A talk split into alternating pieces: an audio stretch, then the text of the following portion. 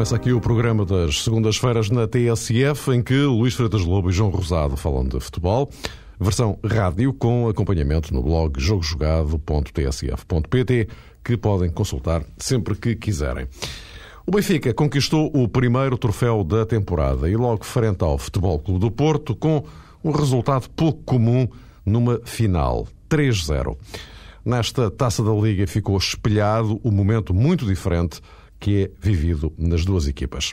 É esse o ponto de partida para o programa de hoje, porque queremos também tentar perceber as consequências do que aconteceu no jogo do Algarve, sabendo que no sábado o Benfica defrontou Braga, num desafio crucial do campeonato, e o Futebol Clube do Porto joga já na quarta-feira com o Rio Ave, a primeira mão das meias finais da Taça de Portugal, a única prova que os Dragões ainda podem vencer.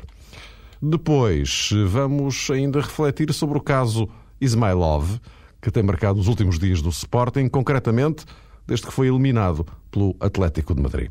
Ismailov, que foi criticado por Costinha, mas que hoje regressou à academia para ser declarado clinicamente inapto.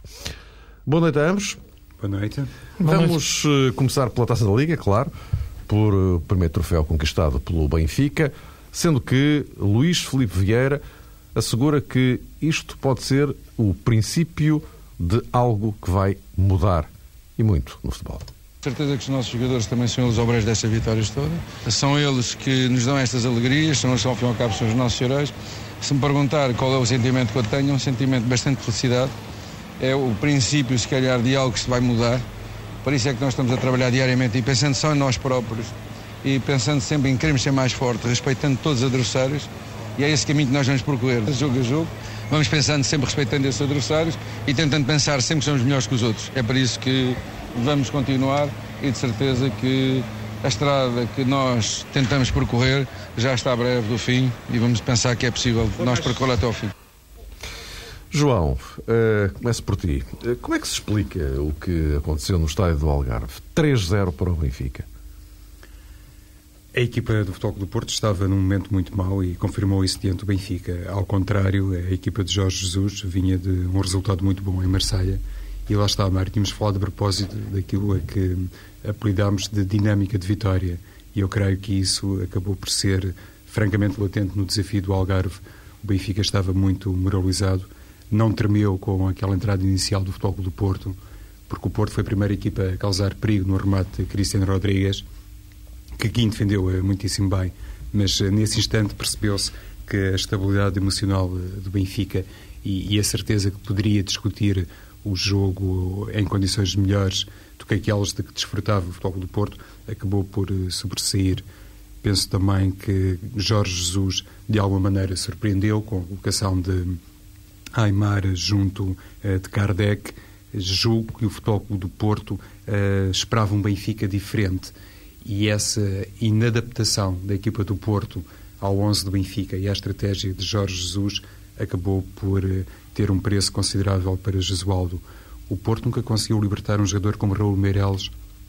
Durante a grande fase do jogo fiquei com a ideia que o Porto tinha cinco unidades eh, no meio campo, não jogava propriamente em 4-3-3, mais num 4-2-3-1, com Ruben Miguel no corredor central, mas com Meireles muito atrás.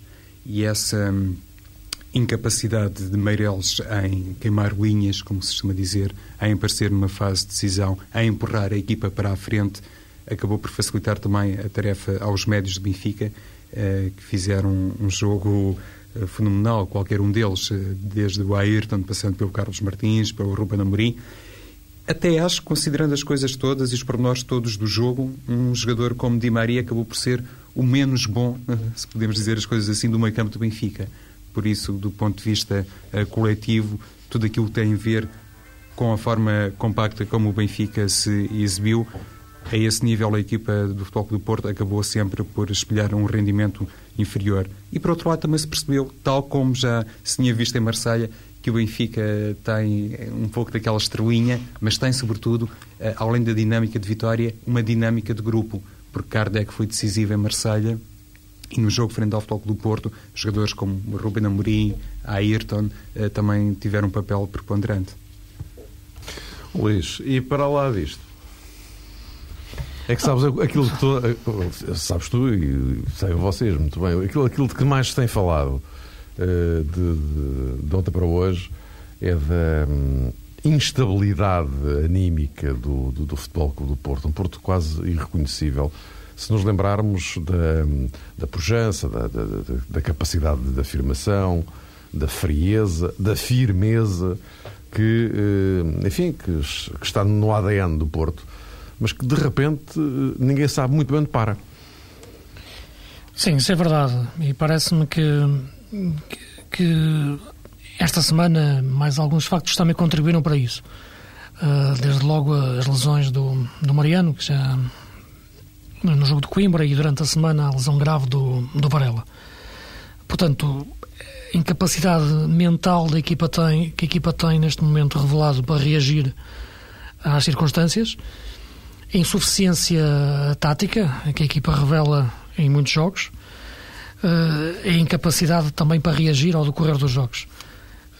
E parece-me claramente o facto de muitos jogadores uh, estarem desenquadrados neste momento em relação ao sistema que o Porto insiste em jogar. Uh, ontem, particularmente, a colocação de Bellucci quase como, como extremo direito, a dificuldade de Ruben Miquel pegar no jogo dentro de um 4-3-3 que, que não tem motor, que, que, que, não tem asas e, como é evidente, fica, fica sempre muito, muito, muito preso, muito enjaulado num guarda central e não consegue abrir. Uh, os melhores momentos em que abriu era quando havia Varela, era quando subia Pereira, era quando existia o, o melhor Mariano. Portanto, foi esse o melhor Porto que apareceu esta época. Uh, e parece-me que, que, nada disso existiu no, no, no, jogo, no jogo de sábado. Portanto, a equipa tem problemas conceptuais ah, de origem que o treinador não conseguiu, não conseguiu resolver. Ontem, no jogo de sábado, também tenho dificuldade em me esquecer da questão do guarda-redes. Uh, e sem querer. No jogo, no jogo de ontem, claro, desculpa.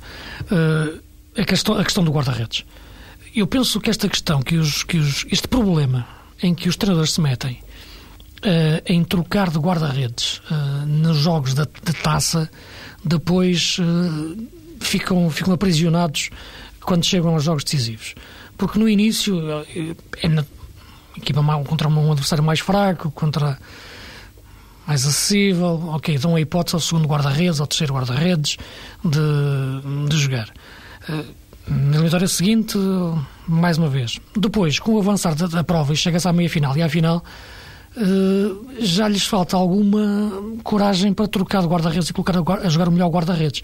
Porque repara, ok, ele pode dizer que os três guarda-redes estão os três em condições mas não, nunca é assim, não é? Porque é, o melhor guarda-redes é o titular durante o, no campeonato. Portanto, é essa a principal opção. Não, não existe esta lógica para as outras posições em campo. Não, não troca lateral direito, um lateral direito na taça, um lateral direito no campeonato. Um central na taça, um central no campeonato. Porquê que, no, porquê que na questão do guarda-redes uh, vai-se vai -se fazer isso? Portanto, eu penso que esta questão uh, é crucial neste jogo. Não, não consigo deixar de pensar neste jogo sem pensar nesta questão do guarda-redes. Porque os treinadores depois ficam presos a essa decisão. Depois, mas agora na, na, final vou trocar, vou pôr outro. Há treinadores que têm essa atitude. O Quadriense, por exemplo, teve essa atitude no Porto, na, na final da taça. E colocou o Elton, por exemplo. Uh, a, a, questão do, do, do Benfica, o Jorge Jesus colocou o Kim. Eu parece-me que devem sempre jogar os melhores jogadores. E os melhores são aqueles que são habitualmente titulares para, para, para o treinador e no campeonato. A opção pelo Nuno neste, neste jogo, e repito, sem querer estar a apontar a dizer que o Porto perdeu por causa do, do, do guarda-redes, mas parece-me que não, não foi a mais indicado, porque se fosse a mais indicado, o Nuno defendia sempre no, no, no campeonato. Defendia sempre no, na Liga dos Campeões. Não era ele que defendia. Portanto, porquê é que vai defender neste jogo da taça? Portanto, eu acho que é é uma questão que, que, que um problema em que os treinadores se, se, metem e foi uma coisa que me passou pela cabeça durante, durante o jogo várias vezes. Dirão que é fácil falar assim ou que é algum oportunismo por causa do frango que, que, que, o Nuno deu e que eu acho que marcou o jogo decisivamente e decidiu o jogo. Porque, mas a verdade é que foi um problema em que o treinador se meteu e sujeitou-se a que isso acontecesse e, e aconteceu. Porque até lá o Porto tinha entrado bem no jogo tinha tido a melhor oportunidade até lá, uma grande defesa do Kim, aí está, que tinha respondido a um remate do, de longe forte do, do, do Rodrigues e depois, de repente, um, um remate inofensivo do, do, do Rubén Amorim deu 1 a 0. E, e, o Porto sentiu aquele morro no estômago e nunca mais se levantou. Portanto, uma equipa instável, frágil, emocionalmente uh, e taticamente, frágil também neste momento, não conseguiu reagir a isto. Agora, este preâmbulo que fiz em relação ao guarda-redes não, não ficaria bem comigo próprio se não o fizesse, porque exatamente sendo injusto para o Nuno, que eu acho que é um grande guarda-redes e que e na carreira dele já o provou, mas que neste momento em concreto a melhor opção não era, não passava por aí. Uh, e, e, o treinador não conseguiu libertar-se dela, das, das opções anteriores e perdeu o jogo. Gostaria de voltar um, um bocadinho atrás, uh, Mário Luís, a propósito daquelas declarações que escutámos do, do Luís Filipe Vieira e também a propósito das declarações que ontem muita gente certamente ouviu de Jesualdo Ferreira, que fez um balanço ao jogo uh, dentro do seu estilo, mas num contexto diferente. Ou seja, Jesualdo acabou por dizer que o jogo foi equilibrado, que a equipa do Futebol Clube do Porto acabou por dividir muito o jogo e não merecia um resultado tão pesado. Esta parte da análise de Jesualdo Ferreira, em certa medida, é, é compreensível e, e, sublinho. Tem muito a ver com a postura que ele evidencia uh, nas conferências de imprensa de rescaldo dos desafios do, do, do Porto. Mas ele disse outra coisa também ontem no estádio do Algarve, que já me impressionou mais pela negativa, quando fez questão de elogiar o comportamento dos jogadores, a maneira como eles foram capazes de se bater perante o Benfica e o tipo de reação que protagonizaram. Eh, na minha perspectiva, eh, nada disso passou. Foi exatamente aquilo que disseste há pouco, Mário. Mesmo os jogadores mais carismáticos e normalmente mais influentes no balneário do Futebol do Porto tiveram frente ao Benfica uma atuação muito mais uh, cinzenta, eu diria, em certos uh, momentos, incontrolada ou incontrolável. E isso não pode permitir a Jesualdo Ferreira, no, no, final do jogo, dizer aquelas palavras que até podem soar bem em determinados adeptos ou a determinados adeptos, mas que não, não espelham de facto a realidade. E isso, na minha perspectiva, tem a ver com um fator muito importante e que já foi várias vezes sublinhado nos últimos programas por força dos resultados, não só do Porto, mas uh, sobretudo uh, do Benfica, que se relaciona com este fim de ciclo de Jesualdo.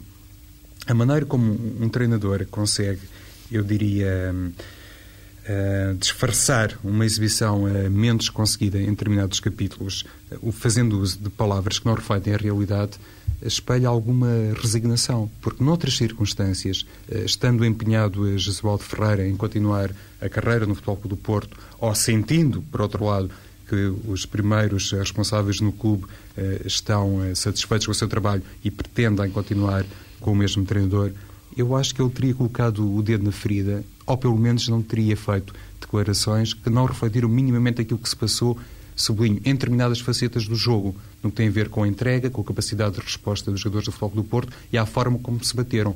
Nada disso passou.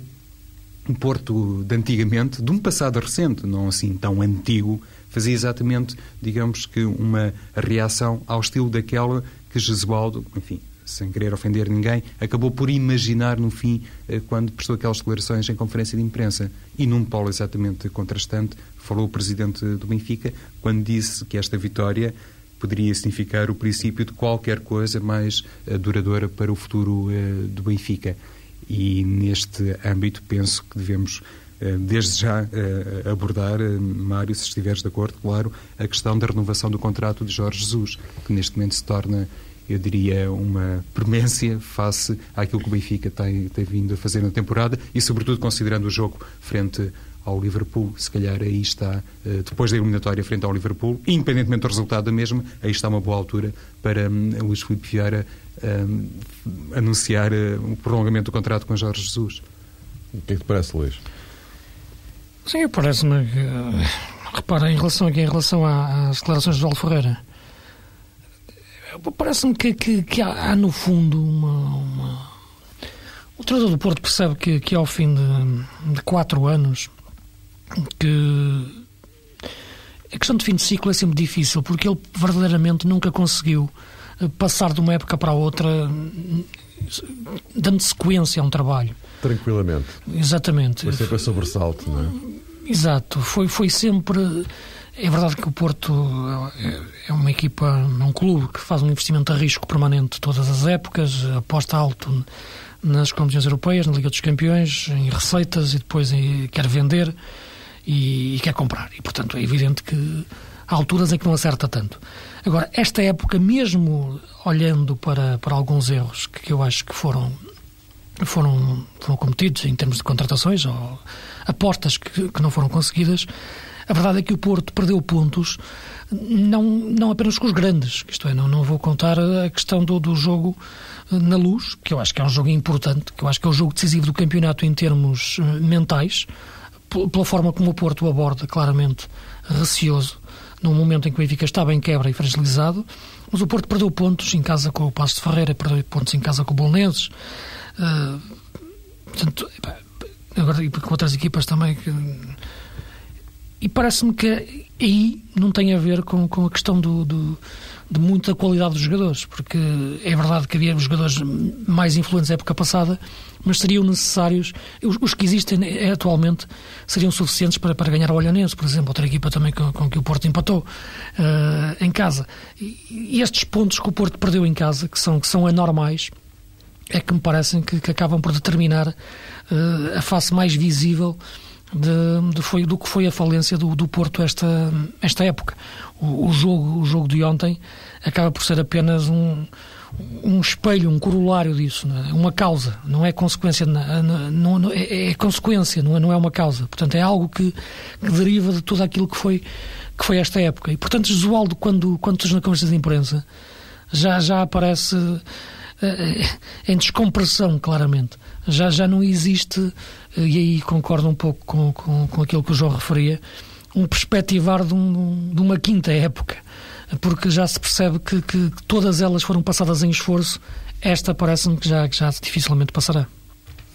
E já agora aproveitava para uh, dar um saltinho para a frente, Luís, já agora, agora virando a agulha para o teu lado, uh, apontando já para o que aí vem. O, o Benfica acaba de ganhar uh, a, a, taça da Liga, desta forma, ao, ao Porto, vinha, como recordava o João, de uma preciosíssima eliminação do Marselha e agora tem nesta sequência, que, que é uma sequência talvez a mais importante da temporada para o Benfica, eh, o, o, Braga.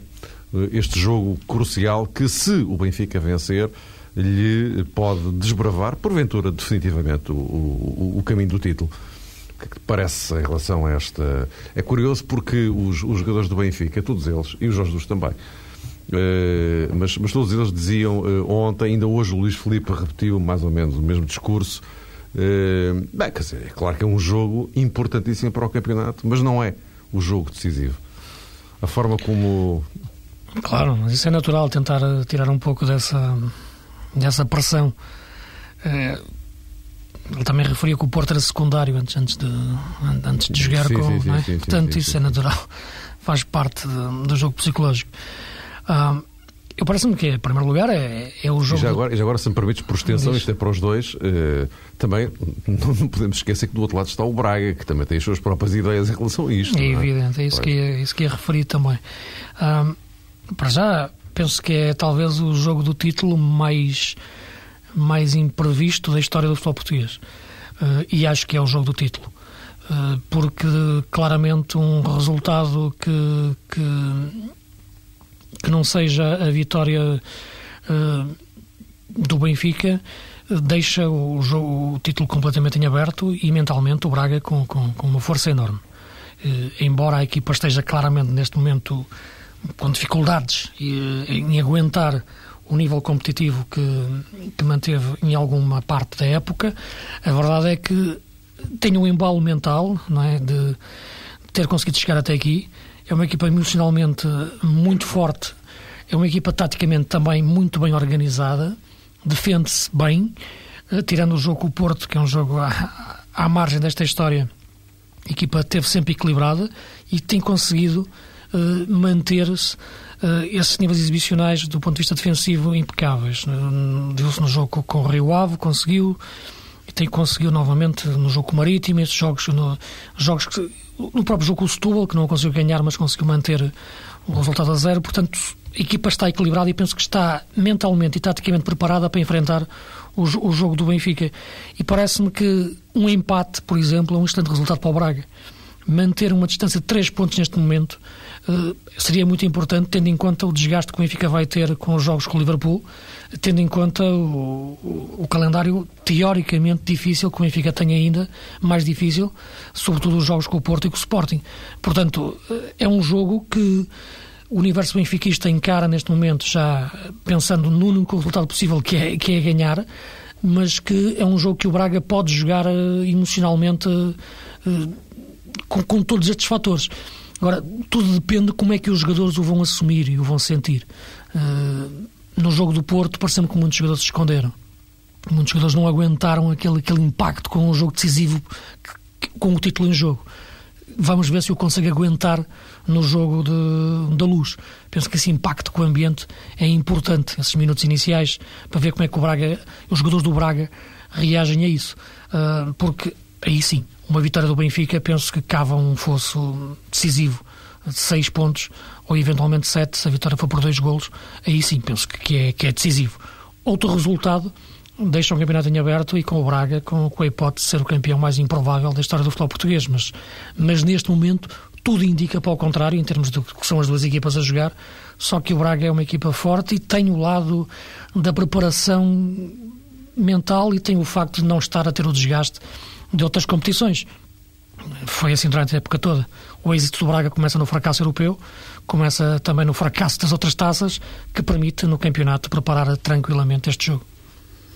O Luís tocou aqui num aspecto interessante que tem a ver com o resultado da, primeira volta do campeonato, porque o Benfica perdeu 2-0 em Braga. Exato. E aí está, Luís, pode ser até, quem sabe, uma, uma questão a considerar num desempate final. A equipa do Benfica tem em sua vantagem, além dos 60 mil espectadores que são esperados no Estádio da Luz, aquele pormenorzinho que eu há pouco também tentei focar e que passa pela dinâmica do grupo neste sentido frente ao Floco do Porto, eh, jogadores como Xavi Garcia, eh, Ramírez, eh, Cardoso, Saviola não foram titulares e já se percebeu. E não, não foi a primeira vez, num contexto de grande exigência, em Alvalade acontecer uma coisa semelhante.